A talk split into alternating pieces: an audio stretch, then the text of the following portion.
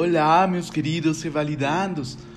O tema de hoje é um tema muito comum também cobrado nas provas do Revalida.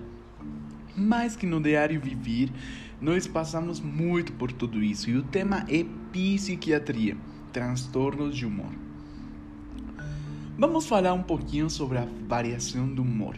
A variação de humor se encontra pelos pilares falando de acima para baixo.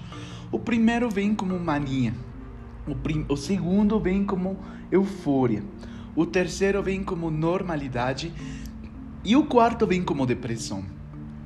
Entre esses, vamos aumentando o nível de normalidade, desde normalidade se vamos para cima, vamos ter um pouco de euforia e depois vamos ter mania. Mas se a gente cair, vamos entrar em estado de depressão.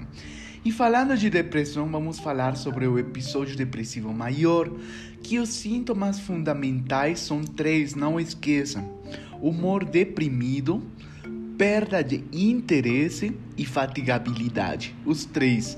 E os acessórios, quais são? É, diminuição da concentração e atenção, autoestima e autoconfiança diminuída, ideias de culpa e inutilidade, visões desoladas e pessimistas, ideias de autolesão ou suicídio, sono perturbado, apetite diminuído. Esses são os acessórios. E vamos classificar entre leve, moderado e grave. Leve, vamos ter dois fundamentais mais dois acessórios.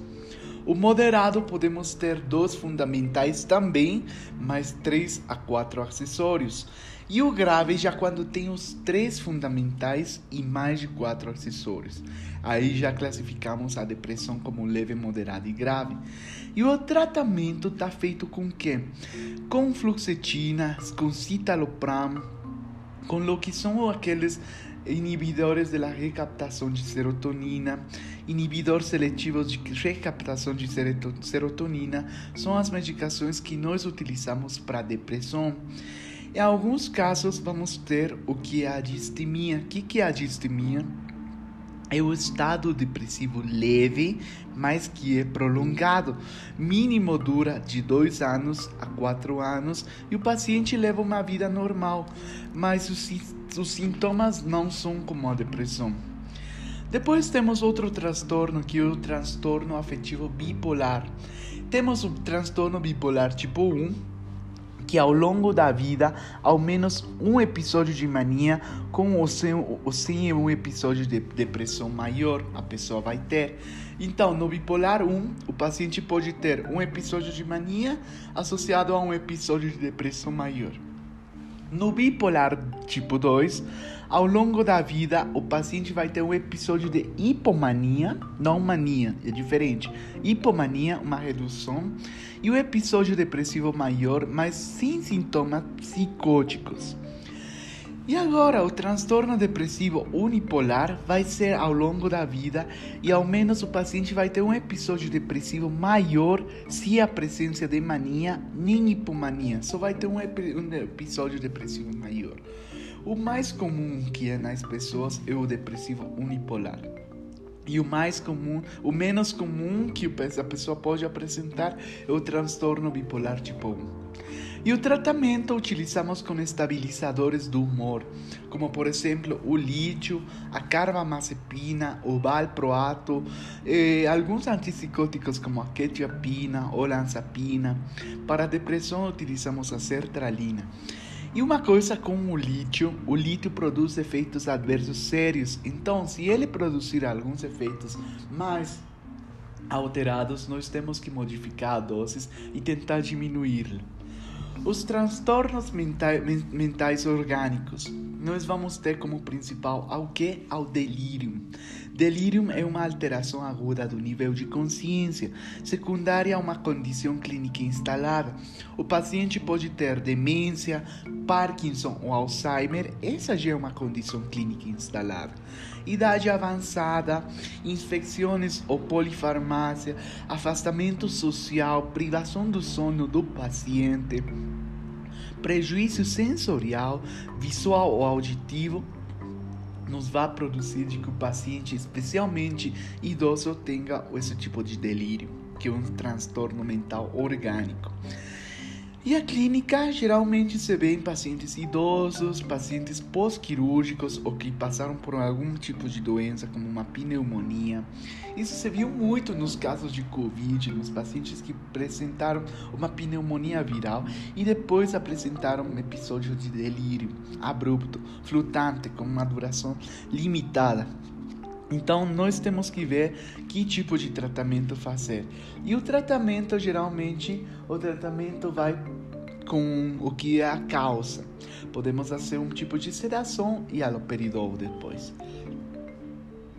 Depois temos o que é a demência. A demência nós temos os três principais, que é o vascular, que um quadro agudo após algum evento neurológico, um tipo de derrame ou trombose, é um acidente cerebrovascular hemorrágico, especialmente, o paciente vai ter história de doença cardiovascular e vai ter sinais neurológicos focais. Então a demência vai ser consequente a uma doença vascular. Mas e no Alzheimer? No Alzheimer, o paciente vai ter uma perda de memória após apresentar alterações motoras, perda das funções executivas, pode ter uma dificuldade em planejar atividades complexas. Linguagem eh, vai ser, por exemplo, o linguagem vai ser muito in, incomunicável, o paciente não vai conseguir se comunicar. As habilidades psico é, visual-olfativas, auditivas vão estar diminuídas.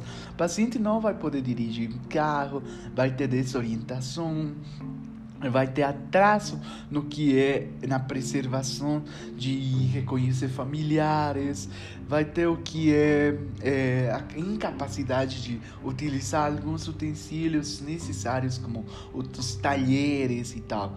Então, o Alzheimer é uma doença que se é produzida como se fosse um transtorno mental orgânico. E para isso, da demência, nós temos que ver também com o, o Parkinson, que vai associado ao que é a inclinação do tronco para frente, movimentos de contar dinheiro com as mãos, como se o paciente estivesse contando dinheiro toda hora com as mãos vai apresentar uma marcha embaralhada com passos curtos, rigidez e tremor da cabeça, redução da oscilação do braço durante a marcha e vai ter rigidez e tremor também das pernas. Então, Parkinson é uma alteração mais motora e de característica visual com movimentos incoordenados do corpo. E por último, temos o que são os transtornos mentais por drogas. Alguns tipos de drogas nos vão produzir diminuição do sistema nervoso, como por exemplo, as drogas depressoras que vão diminuir a atividade cerebral, como por exemplo, qual? O álcool é uma droga. Os barbitúricos, as benzodiazepinas, os opioides vão ser depressores. E quais são, vão, vão ser os estimulantes? Os que aumentem a atividade cerebral. As anfetaminas, a cocaína, o crack, essas vão ser aquelas que se utilizam muito nas baladas para consumir, para ficar mais alegre, feliz e com uma atividade cerebral aumentada, vão ser. E as perturbadoras, as que te produzem algum tipo de alucinação, como se as alucinógenas, temos o que é a maconha e o LSD. Essas são as os três tipos de drogas. Nós temos o que é a classificação de Prochaska. O que é a classificação de Prochaska? É como o ser humano está em relação, em relação à consciência da sua patologia ou do seu vício. E nós temos uma coisa importante aqui, que são os períodos ou estágios. O estágio de pré-contemplação, o indivíduo não tem intenção de mudar o seu comportamento nos próximos seis meses. O pré-contemplação, o paciente vai dizer: Não, eu não tenho interesse de mudar. Eu sou, eu admito que sou drogadito, eu fumo, eu bebo, eu uso drogas, mas eu não vou mudar, pelo menos nos próximos seis meses. Então é ao longo prazo. Esse é de pré-contemplação. De contemplação, o indivíduo tem a intenção de mudar o comportamento nos próximos seis meses. Ele pelo menos fala: Não, eu vou mudar, eu vou dar um jeito de parar de fumar, eu vou dar um jeito de parar de beber, eu vou tentar. Isso já é contemplação. Preparação: o indivíduo pretende agir num futuro próximo, em, geral no próximo mês. É uma pessoa que já está quase decidida e diz: Tá. O próximo mês eu paro de beber. O próximo mês eu paro de usar drogas. Ou daqui uns quatro, umas quatro semanas, umas três semanas eu paro. Mas ele já pretende agir no futuro próximo. Já não é a longo prazo. Esse é de preparação. De ação, o comportamento já foi incorporado por menos de seis meses. O paciente diz: Não, já, a partir de agora paro de beber, paro de fumar, paro de fazer. E o comportamento foi incorporado naquela mesma situação. Não estou falando do mesmo dia, mas pode ser nos próximos três, quatro dias, mas antes dos seis meses. E o de manutenção, a ação já acontece há mais de seis meses e as chances de retorno são ao antigo comportamento são mínimas. Então o paciente já parou de beber, já parou de usar drogas, só que está na fase de manutenção, que as chances de retorno são mínimas.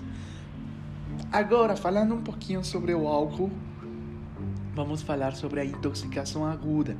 O paciente vai apresentar o que é euforia, agressividade e, em alguns casos, depressão.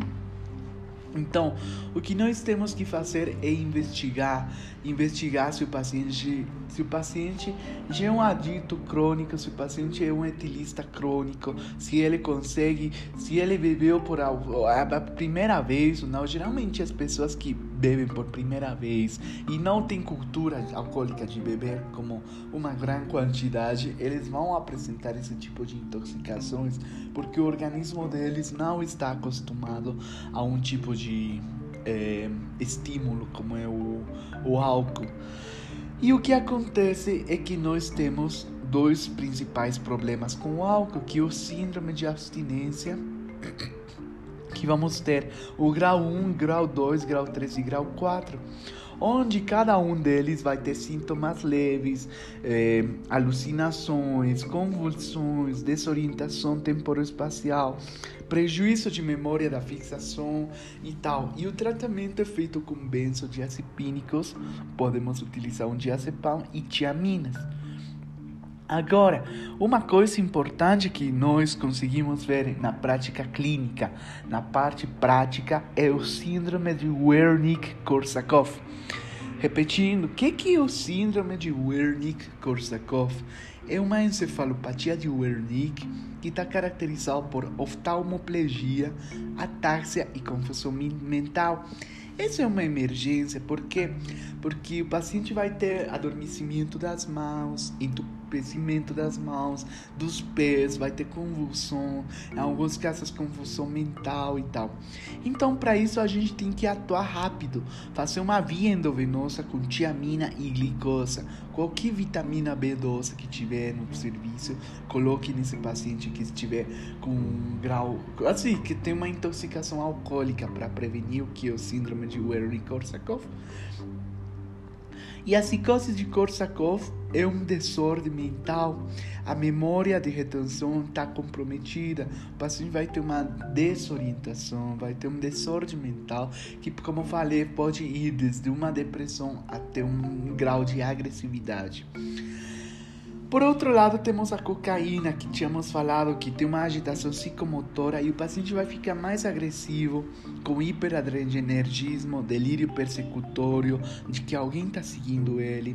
E a conduta é feita com aloperidol, que é um antipsicótico, e a prometacina, que nós utilizamos como um sedativo. E por último, temos os opioides. Os opioides eh, produzem algum dano de é, inconsciência, o paciente vai estar inconsciente, hipotônico e em alguns casos com uma miose. E a triada é coma, pupilas em ponta de alfinete e depressão respiratória.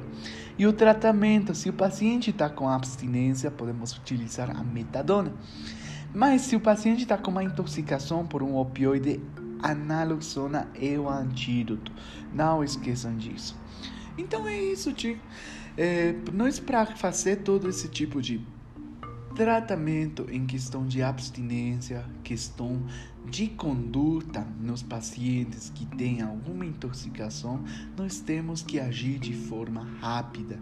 Então, para isso, temos que conhecer e saber quais são as medicações que vão nos produzir algum tipo de melhora, não curação, mas melhora do paciente e prevenção das doenças mais graves, como o síndrome de Wernicke-Korsakoff. Então foi isso o tema de hoje, psiquiatria, e nos vemos no próximo episódio.